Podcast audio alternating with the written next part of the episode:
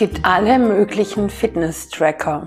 Tracker, die die Herzfrequenz nachvollziehen, Tracker, die nachvollziehen, wie viele Schritte man gemacht hat, Tracker, die nachvollziehen, wohin man gegangen ist und welche Orte man besucht hat, alles, was man so gegessen hat, also zum Beispiel der Kalorientracker. Und so gibt's alle möglichen Tracking-Tools für den Körper, für den Computer. Was es nicht gibt, ist ein Gerät, das anzeigt, ob du auf dem richtigen Pfad bist. Und zwar richtig insofern, als dass es alles unterstützt, was dich glücklich macht. Das ist bei jedem ja was anderes. Den einen macht's glücklich zu reisen, der andere, den anderen macht's glücklich, in der Werkstatt zu stehen und zu sägen. Den nächsten macht's glücklich, wenn er bäckt und den übernächsten macht's glücklich, wenn er mit Freunden zusammen ist. Und so hat jeder eine Kombination aus Dingen, die ihn glücklich machen.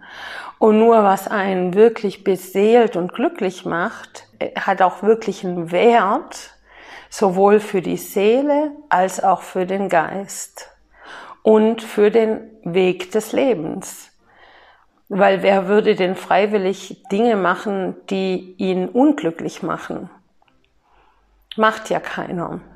Also es machen sehr viele, aber einfach, weil es denen nicht bewusst ist, dass es auch anders geht. Den meisten ist es nicht bewusst, dass es auch anders geht.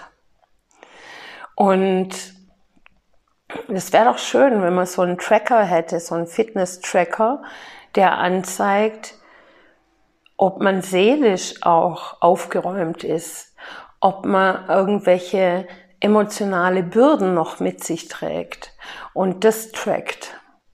Und du kannst dir quasi do it yourself einen eigenen Tracker bauen. Das ist dann kein Gerät, das am Handgelenk hängt, sondern vielmehr Gedankenspiele, die du unternimmst, damit du das spürst. Also wenn du zum Beispiel nicht weißt, in welche Richtung du im Leben willst oder du unglücklich bist, dann geht es darum, wirklich das zu, zu sezieren und analysieren, was genau lässt dich schwer fühlen. Und auch zu analysieren, was du in deiner Kindheit gerne gemacht hast äh, oder was du gerne an Fernsehserien gemocht hast. Und dann zu schauen, warum denn bei mir war es zum Beispiel die Biene Maya und Barberpapa. Wer, wer das nicht kennt, ist, ist noch nicht so alt wie ich. Und Barberpapa war eine Zeichentrickserie von einer Familie von Wesen, die sich umformen konnten in alle möglichen Werkzeuge oder Formen. Also der Barberpapa konnte sich zum Tor machen, der Barbarella konnte sich zum Hammer machen oder zum Spiegel machen. Also sich verwandeln. Und dieses Verwandeln hat mich als Kind unglaublich fasziniert und fasziniert mich auch heute noch. Das Wandeln, dieses, diese Veränderung, dieses Umdenken. Und so kannst du nach Stück für Stück deinen eigenen, wenn du so willst, Tracker bauen, damit du weißt, wohin du überhaupt gucken kannst und gucken sollst. Schau mal, was dich wirklich belastet, was dich wirklich belastet und was dich blockiert von dem, was du wirklich fühlen willst und erleben willst. Und wenn, immer wenn du sagst, ja, mir fehlt das Geld, zum Beispiel, wenn im Kopf gleich eine Schranke da ist, also, ja, geht ja nicht, da ist ja kein Geld da, zum Beispiel, dann kannst du sicher gehen, dass es in deinem System noch andere Dinge gibt außer das Geld. Und schau mal, wie weit du gehen kannst, was dich wirklich fasziniert. Schau, dass du länger schwanger gehst mit Dingen und sezierst, was genau lässt mich glücklich fühlen. Und wenn du damit noch gar keine Berührungspunkte hattest, dann ist es ganz schön, zum Beispiel ein Glücksglas zu machen. Also ich habe immer ein Glücksglas für das Jahr.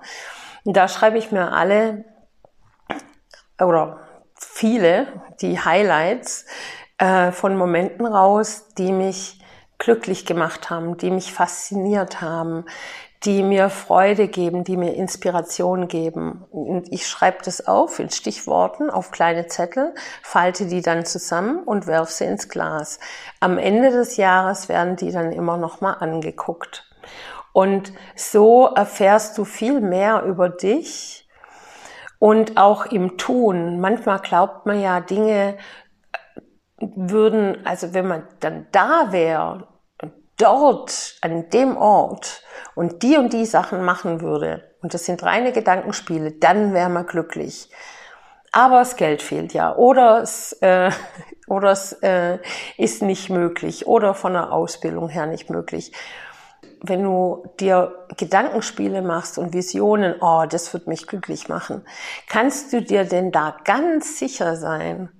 Weil oft ist es dann so, dass es zwar in der Vision einen total glücklich macht, wenn man es dann aber macht, man dann feststellt, äh, die Tätigkeit, die mag ich gar nicht so. Also wie Goethe schon gesagt hat, wie lernst du dich selbst kennen? Nur durchs Tun, nicht durchs Denken. Fang also im kleinsten Rahmen an und überleg dir, was dich wirklich glücklich gemacht hat, immer in der Kindheit, während des Jahres, wo es dir wirklich gut ging, mit wem es dir gut ging, in welchen Situationen es dir gut ging. Und dann kommst du nach und nach dir selbst auf die Schliche. Weil Gedanken sind oft falsch. Wir liegen mit unseren Gedanken oft falsch. Und unsere Gedanken sollten wir nicht so Glauben schenken. Weil unsere Gedanken oft auch von negativen Gefühlen herrühren können, die aber lediglich unser Filter der Welt darstellt.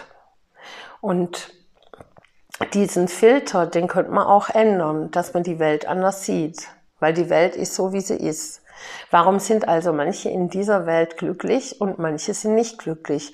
Am Geld liegt's nicht. Am Geld liegt's nur bedingt, diese Einschränkung möchte ich machen, weil wenn jemand in Armut lebt und jeden, jeden Pfennig umdrehen muss und überall sparen muss und immer Angst haben muss, ob er sein, sein Haus oder seine Wohnung verliert, dann kann Geld schon dazu beitragen, dass du dich wohler fühlst. Aber Studien haben ergeben, bis zu 100.000 Euro im Jahr kann Geld glücklich machen. Ab dann ist es wurscht, ob du 100.000 hast oder ob du 50 Millionen hast im Jahr. Denn dann sind deine Grundbedürfnisse gedeckt, auf jeden Fall, und du hast Freiheiten. Und diese, und danach zu schauen und sich nicht abhalten lassen von Gedanken, die einschränken und sagen, ja, das geht ja eh nicht, oder die dann in die Hoffnung sich verwandeln. Hoffnung kann auch ganz schön gefährlich sein, weil man hofft, es passiert was ohne das eigene Zutun. Also werd dir deiner Selbstverantwortung auch bewusst. Das ist die April-Energie auch. Also im März ging es um Loslassen und Ausmisten sowohl im Haus auszumisten, als auch in der Seele und in den Gedanken auszumisten. Psychohygiene sozusagen. Und jetzt im April zu fühlen, wo hast du, wo bist du cool und entspannt und wo bist du aufgeregt oder wütend oder niedergeschlagen in welchen Situationen oder welche Thematiken machen dich niedergeschlagen.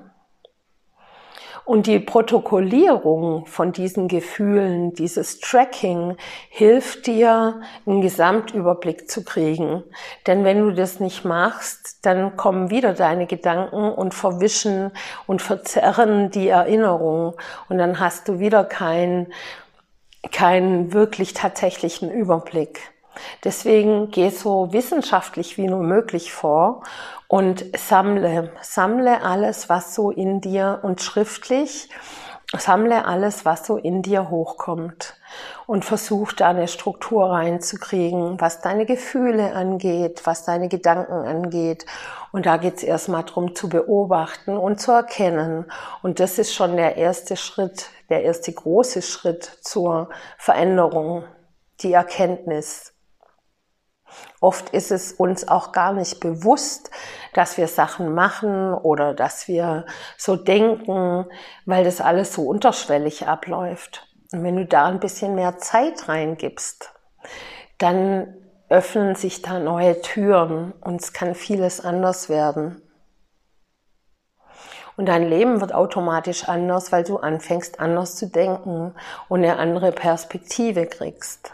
Der Monat April trägt ohnehin Energien in sich, die das begünstigen, dass du besser fühlen kannst und unterscheiden kannst, oh, das finde ich ja ganz blöd und mm, das tut mir aber sehr gut.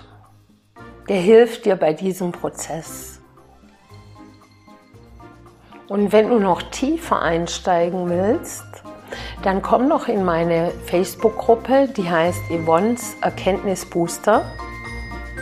Und vielen Dank fürs Zuhören. Deine Yvonne.